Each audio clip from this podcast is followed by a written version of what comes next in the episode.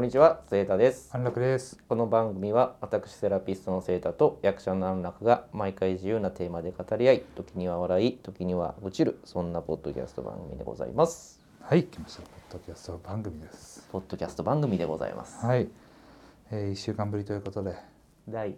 21回、 21回はい、よろしくお願いします。まだ変わらずあのー先週行った絵が部屋の中にありますね。でかい絵が。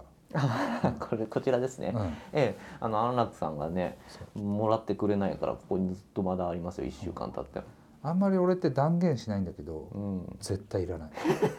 やめろよあんまり断言しない。やめろよ何年間か3年間ぐらい置いてたんだからこれうちのサロン にあらゆる可能性を考えて断言できることはないんだけど、うんやっぱり絶対いらない。断言しとるやないかい、いらないね。ちょっとはちょっとはこれいやだか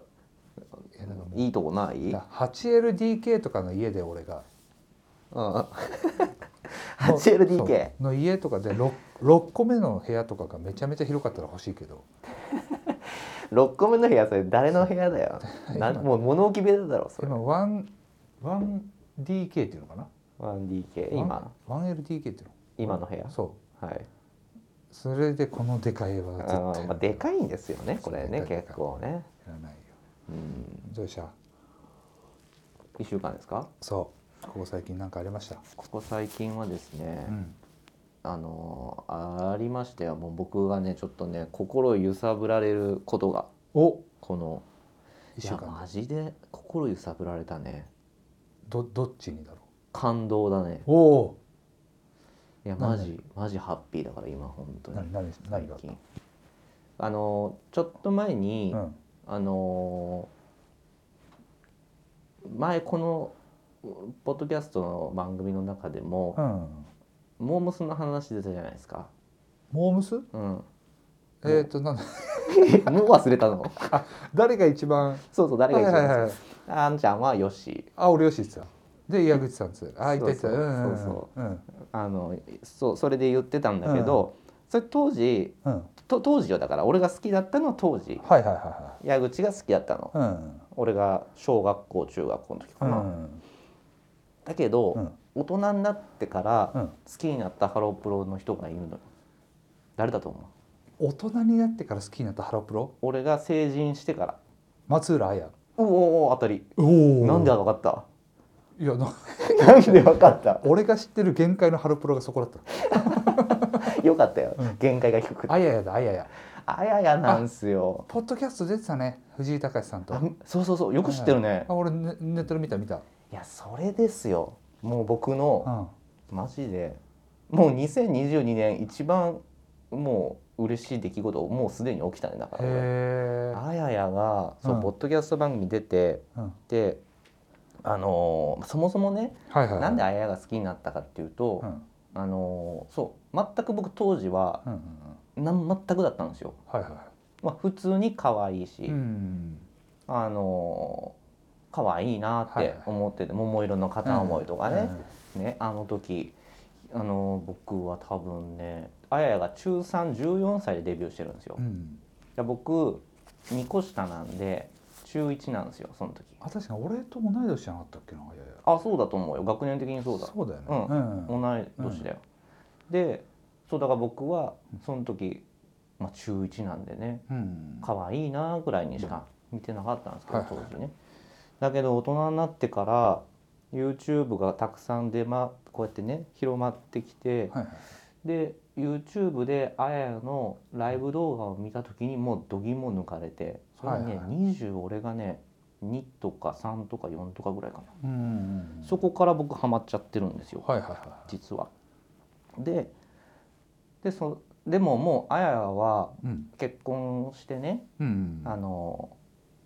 ケケイタかウィンズの、そうだね立花慶太さんうん、うん結婚してもう完全にうん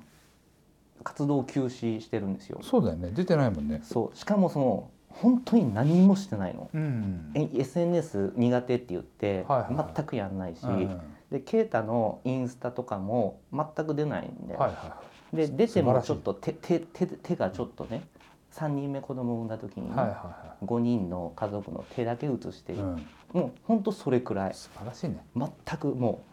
素晴らしいうねそ山口百恵さんみたいだういねや素晴らしいでしょ、うん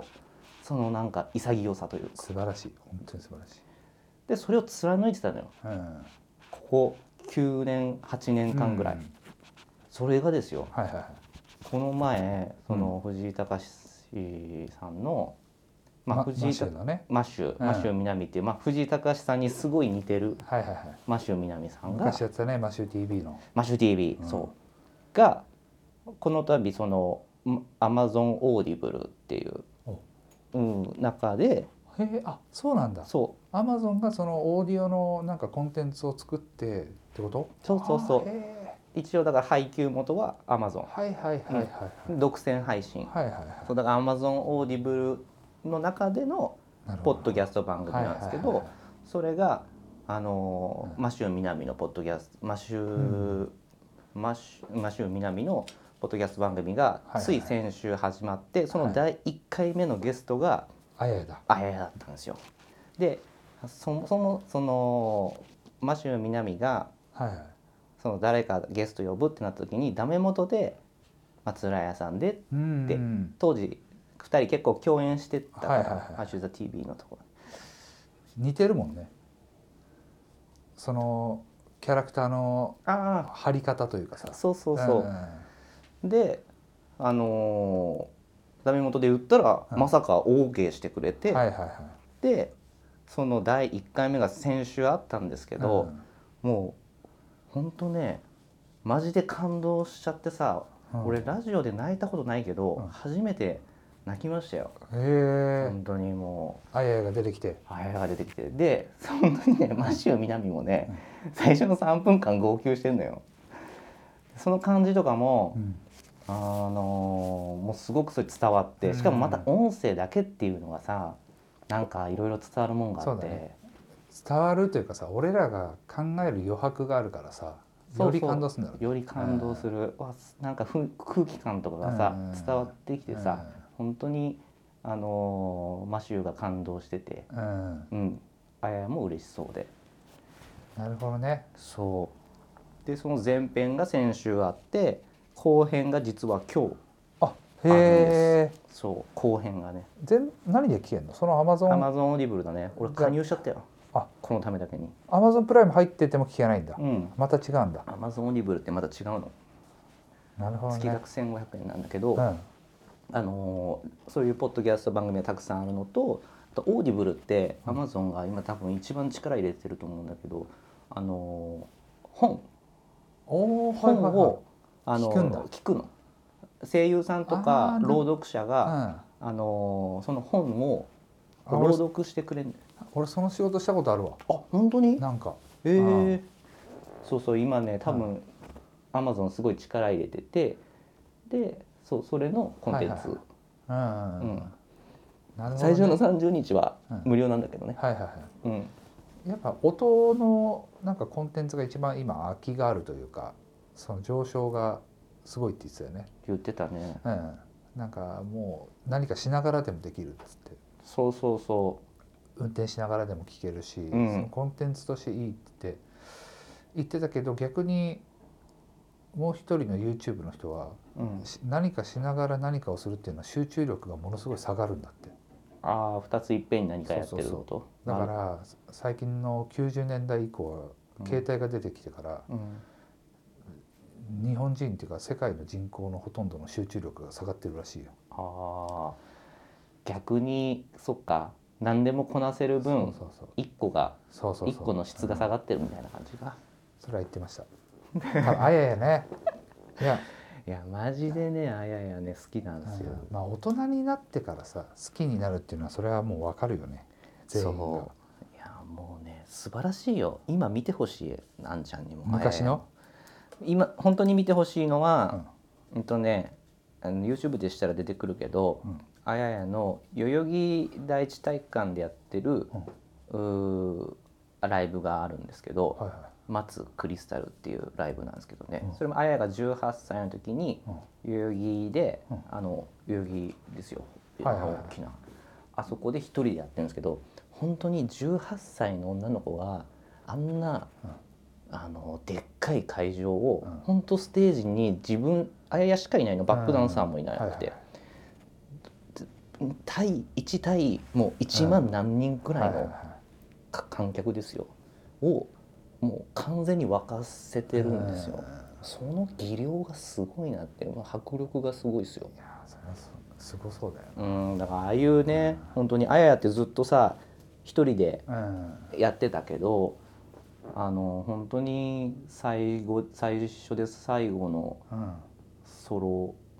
アイドルっていうかアイドルサイボーグなんて当時言われてたけどねうんすご最かった初ではないか、まあ、最初といっぱいねうん山口百恵さんとか松田聖子とうかいっんぱいいたけど、まあ、最でも最後のソロアイドルじゃないそうなんだ今いないんだ今いないもんソロが。まあねこんだけアイドルが戦国時代になってきたらもう頭一つ抜けん抜きんでるのも大変だろうしねそうそうそあやや的な人って言っても二番選手になっちゃうからういけないだろうしそうなんですよもう数で勝負するしかいない今ないもんねあんだけプロフェッショナルな人もいないだろうないやプロフェッショナルですよそのね今の活動休止中のそのし、姿勢もプロフェッショナルだしあのあややが1 5六6のプロフェッショナルな気持ちも今の俺持ってないわいや俺もや、全く持ってない俺もやう見ん習いたい恥ずかしい恥ずかしいよ恥ずねかしい本当にすごいと思うよマジでもう信じられない重圧だったろうしさいや本当にそうだよあの信じられない重圧と信じられないぐらいの天職でもあるしさ、うんうん、うん、本当に全てが重なったんだろうねあの人はそうだね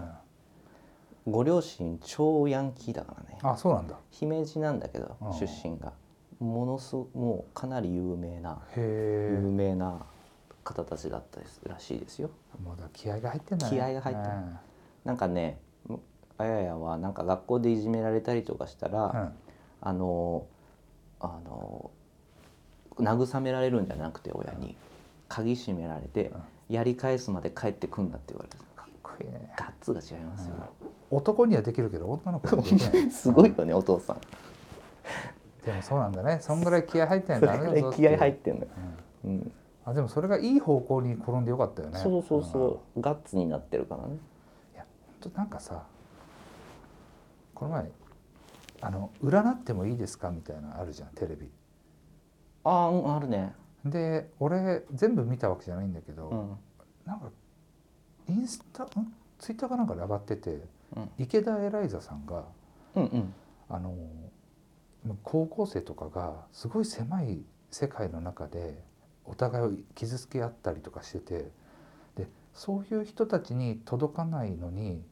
私は何の意味があるんだろうって言って泣いてたんだって。うんうんうん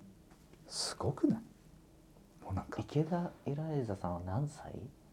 20まだ二十二十歳ぐら5いとかじゃない23とか二三とかすごいねなんか綺麗すぎてさうん心がねちょっと情けない負けたねそうでもその後に俺はポッドキャストでラジオでうんあの野田クリスタルあのマジマジラブの野田クリスタルさんとうんあの芸人の長野っているじゃんああうんあのあれマジラブそうその2人だった気がするその2人のラジオ聞いて、んもう ひねくれすぎててうんうん爆笑してる 二人がひねくれすぎてるのなんかあの女のファンとかをうんに媚びてる芸人たちとかうんあの芸お互い相方とかにうんコンビ間で相方にプレゼント渡しに行く動画を撮ってる芸人たちをもろくそバカにし ててああもう爆笑してたけど、もう全然違うよね池田エそれを池 それ見た後だと特にそうそうねいやーなんかでも分かんないけどさねなんかもうすごい人間として違すぎるなと思うねああいう池田エライさんとか松浦綾さんとかさ。そうねしかもそこにさあのなんつうの自分は使命を課されてるって思ってるわけじゃん多うん分、うん確かにね自分はここでこうやってみんなをハッピーにさせなきゃいけないってうんいうんう責任とかさ、使命感があるわけじ使ゃん、命感があるうんなんでそれそれが出てくるのがすごいよなしかもなんかお女性の方がそういうの強いのかな意外そとうかもな包容力とかさあやっぱりなんだろう包んでくれる感じが、女性の方がぼぼ母性というかさーあんのかなってうん、い思やっちゃうファンナもうすごすぎるよよ助けなきゃっていうさ気持ちいやなんつうの何回か俺もラジオで言ったかもしれないけど自分が落とした空き缶とかゴミとかはそりゃ捨てるけど他人が落とした空き缶とかゴミは捨てないもんね。まあ見てもうね、ん、っうんて思わない。うんだから自分の目の前でそういう倒れてる方とかいたら助けるけど例えば遠い国の戦争とかに思いを馳せて暗くなったりとかそうねはできできないというか勉知ることはするけど、うんそそこで、まあ、自分が無力だとかは思えない思えないね、とてもじゃないけどそれをこまでに達してないそうそう達せないよね自分はまだそんな人間なんだと思うけどでもやっぱりそれを考えれる人ってやっぱでかいよな規模が。池田エライザさんそんそういう感じなんだ、もうちょっとあのそういう感じで見てなかったかそうあんまりねプライベートが見える人じゃない気がすらるねそういうあ結構熱い人なんだねそうすごかったピュアだったなえ歌手女優いや女優さんでしょ、歌も歌うよねでもね、うん歌上手だよ歌もうまねいしモデルもやってるし何でもできんなマジねでもなんか昔それこそなんかいじめられてたのかわかんないけどちょっと傷ついた出来事があったみたいよ、あったみたいよ、うん、知らんけど、まあ、本人も語らないし ふわーしとるななんかふわーどこ情報だよそれいやなんか見たよなんか言って見たたようん、うんまああんだけ可愛いけりゃねハーフかなエライザっていうからハーフなんじゃないハーフの人ってさなんでいじめられんだろうね結構あるあるだよねウエンツとかも前言ってた気がするなへえ、うんあるらしいよやっぱあのハーフってそれ結構宿命的なとこあるっぽいまああのー悪気があっていじめてるやつと悪気がなくていじめてるのがあるじゃなうんい例えばじゃあ、まあ、その色の色のこととかをさ、うんうんそのじゃあ俺が肩幅でかいから俺肩幅って呼ばれるうんとすんじゃんあだ名とうんして、うんじゃあこれは俺の特徴だからそうやって呼んでるけど、うん別に悪気もなくその色のことを言ってじゃあ色で呼ぶとすんじゃんうんそれが言われてる側は差別だと思うわけじゃないうんで俺もじゃあ肩幅って言われたらうん俺が傷ついたらそれが差別になるわけでしょだうんからそこだよね前言った見聞色だよね刑務所ねそれをアントニーとかはいじられてもさ笑いに変えてきたわけでしょあ芸人のあうんでもそれこそウエンズさんとかはあのまあ幼少期でセンシティブな人だからうんそれを言われたことで自分がハブられてんじゃないかとかだかうんらそういう人には言っちゃダメだよね、そうね見極めるのでもさうん、きっとできてなかっただろうね幼少期はね子供みんなが子供じゃん言ってる方もそうそうそうそうねえただそこは難しいんだろうね先生もさそうやって言うなっていうことでその子が目立っちゃうこともあるわけじゃんああなるほど逆にね俺もいじりじゃないけどあだ名がボブっていう女がいたのうんでボブっつって仲良くしてたのにうんなんか担任がうん「ああの子のことをボブってお前ら呼んでるらしいな」って言って、うん呼ぶなでボブ自身もそんな悪い気がしてないの絶対うんうんって思ってたの俺は高校生の時、で仲良くしてたしうんうんでそいつがボブっていうことによってうん俺らとボブの距離が遠くなったわけよ。あボブって言っちゃダメってなった瞬間にっててこかとこいつはボブって呼ばれて傷ついてる可能性があるんだって思っちゃったことによってうんボブって呼べなくなるし、うんうん今までのボブとそうのそう距離感っていうそうか本名で呼ぶしかないうんだからそのそれから俺らの関係性っていうのがなんかなくなるわけじゃないけどちょっと変わったんだねそうそうそう気軽さがちょっとなくなってきたというあかあさだからそこら辺ってなんか全人類があの自己主張をはっきりできて全人類が空気を読もうとすればん成り立つ話じゃない、まあねそう全員がねできればそうそうねまあできない人の方が多いからなただできないからってさだからその安全な方に線を引くことが俺はいいのかどうかはまだ分かってない正直うんそれが正解なのかとか思わね言えない人の方が多いんじゃない日本人は特にまあねそれは社会というか国が悪いだろうけどでも言えないっつって言えないやつをさこう守っていくだけで何か変わんのかなって思う部分はやっぱちょっとあるよね。うんそうそう俺はいじめられてたわけじゃないけどいじられては絶対来てるからいじってた側じゃないいやうんでも半々かあそうなしっかりいじられてしっかりいじられていじり返してうんでそこら辺を場を俺はそのなんつうの面白くしようとしてた側というかさうんできてた側だからうだから受け身が取れたからだよねそうそうそうそうあんちゃんがさそれいじられてもその何受け身が取れるじゃんうん受け身が取れない人がきついんだろうね心がそうでも俺はさその受け身っていうのもさなんつうの学んだわけじゃないじゃない一番初めはまあね誰誰から学んだわけではないね、で俺めちゃくちゃ太っててふもうもうデブデブ言われまくったけどそれで俺って傷ついたことなかったのようんいやだからそのだままあ難しい、まあその人の性格っていうのもあるけどねうんあると思うんまあ、まああんちゃんが持ってたその心のポテンシャルと、うんまあ、家族が仲いいっていうのとそうそうそうとかいろいろでもそれでもう国がデブってダメなことってなって日本がねうんっていうそのがあったから多分デブっていうワードがダメだったわけでしょうんでも別に海外とかだとさ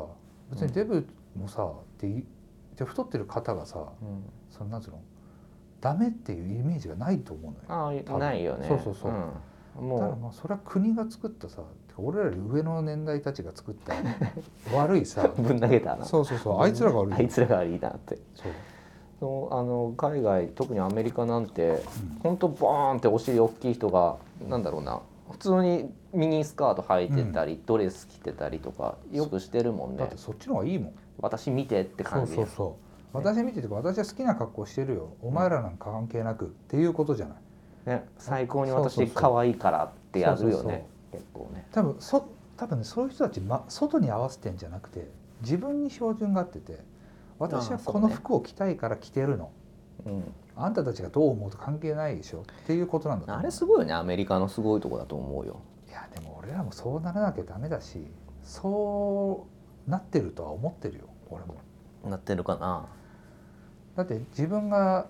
まあ俺はある程度あれだけどなんかちょっと追い詰められたらになるけどちょっと追い詰められた瞬間に「いやお前が悪いし」 ってなるし急にねそうそうそう「ええお前が悪いお前が悪いどう考えてもお前が悪い」っていう、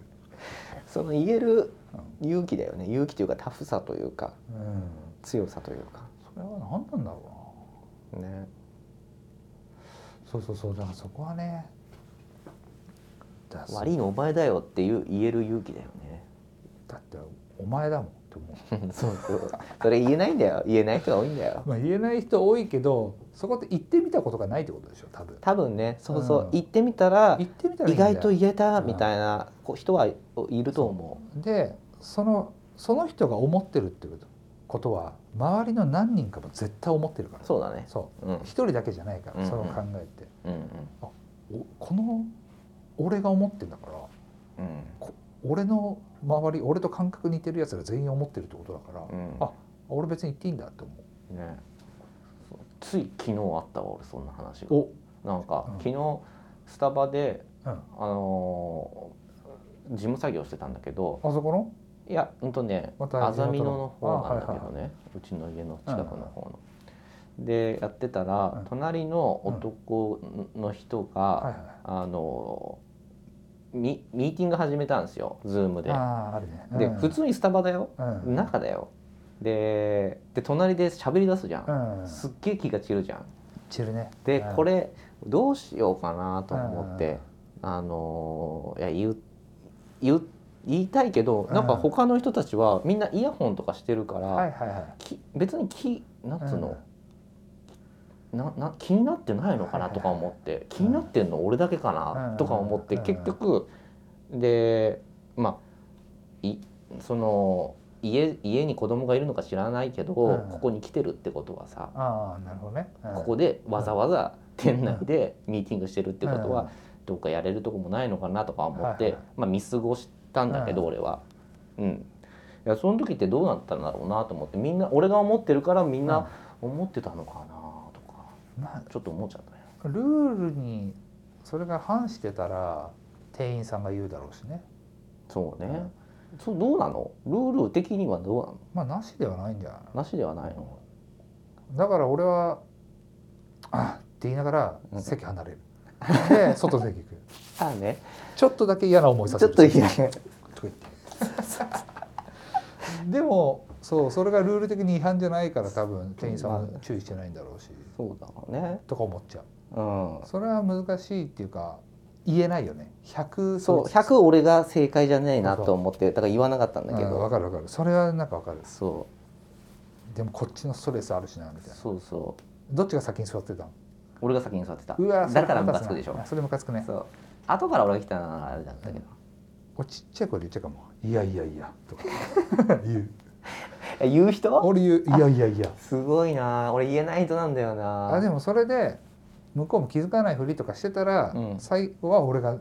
出るよ俺があーてかあの違う席にわざわざ行って、うっんうんうん、うん、てやるけど、うん、ちょっとちょっとかますってことねそジャブ打つってことねう「いやいやいや」っていういやね、うちの妻も言える人なんですよ、あんちゃんと同じタイプ、うん咳払いとかすればよかったのにとか昨日言ってた、ああ分かる分かる、うんなんとか、うん全然しちゃう嘘すげえやっぱ強えよハートがそれ、だってそいつが悪いしうん、スタバの中でボコボコにされることないしさ、まあねうん、やってもねさあだからね昨日ちょっと僕は反省しました咳払い一つぐらいやっとけばよかったなって、でも大事なのはさそういうのって社会でよくあるじゃない生きてたらあるね結構うんそれの溜めたストレスをどう発散できるかっていうなんかその行き場のないこの怒りをさうんうん溜め込んでうんうんもうバッと入ったまんまこの消化できないものを溜め込むとやっぱえぐいからそうそううそこを発散するのはまあこういうラジオで喋るのももちろんそうだし今発散したそうそうそうそのやり方があればいいんだよね。そうだねそうそいつはその空気の読めない行動をしてるってことは多分周りからも空気読めないと思われてるから、それでさ、うなんかねそう多分そうなんだよ、うんそういうやつなんだよ、でそういうやつに限ってあのきそのミーティングのさうんうん喋ってる内容カタカナ多いんだよああなるほど、わねか、るいるでしょうんいるでしょ、うんなんか別に目的とかゴールとか言えばいいのに、うんソリューションとか言っちゃったりとかさ、うんそういうやつだったのあああー絶対こいつモテねえなって思いながらそいつらと俺らは相まみえないからさ、今見えないですね、本当に、うんだからそいつらはそいつの人生でハッピーなんだろうけど、うんまあ、この前の結婚式じゃないけど、あ別世界の人だってなあるからそうそう別世界の人そうで100%じお俺らの住人からからしたら絶対嫌われてるからさ、そうだねうんいるよねやっぱこうやってさ、うん特に東京こんな人が多いとこいるとさ、うん別世界の人なんてたくさんいるよねめちゃめちゃいる。そうだから俺もそれで一時期悩んだ時やってたけど、もう考えないようにしたそうやって思うようにした別世界の人だってう、んうんだからそこでそう思って俺らのこのイライラが流せてるならいいよねその、うんそこで流せてない人たちがそうそうそ日本にいっぱいいるならいっぱいいると思うよマジで全員なんかやった方がいいよ、うなんかなんかやった方がいいね、うんそうなんかそう別世界の人だって思うんじゃなくてなんか自分がいけないのかなとかさ、うん自分がなんか違うのかなっていうマインドになっちゃったらやばいからそれメンタル病んでる時そういうマインドになっちゃうんだよねそうそうそうそうだからだからさっき言ったさあんちゃんの「いやいやいやお前のせいだし」っていう、うんその考え方は大事だね大事大事そいつが悪いんだもん絶対 絶対そいつが悪いそいつが悪いよお前が悪いよそうっていう100%悪いから100%お前が悪いよっていうね、でまあその人をさ俺らをさあのーバッと入っちゃった人もさ、うんその人を100%肯定してくれる人がいるわけじゃない。だからセーターだったら奥さんとか、うん、うんうんだからその人をさ否定しちゃうことになっちゃうからさ自分を否定するとそうかそうそうかそう。って考えたら自分の考えは合ってんだよ。うんそうだねそうそうそう。おいいじゃない。ちょうどもうこんな濃密な話して30分です。すごいね我々なんか上手くなってきたんじゃないですかつながりがね。あややかあらややの話からここまで持ってきましたよ もうどういうあややの流れからどうやってきたか忘れてあやの流れからなんかこのたヨッシーの話いったの「言よし何でだっ」てる言ってない言っていいですあれ」 「ピー入らないですそ」れ大好きだよ俺めもうちゃめちなゃ好きもうやった全部言ってっからだ「ピー」とか言って全部言っちゃってめるちゃめちゃか好らきだったんだよないやこの話はまた今度話します、ということでじゃあ今日はこんな感じでこの辺でねはい、はいじゃあまたありがとうございましたありがとうございました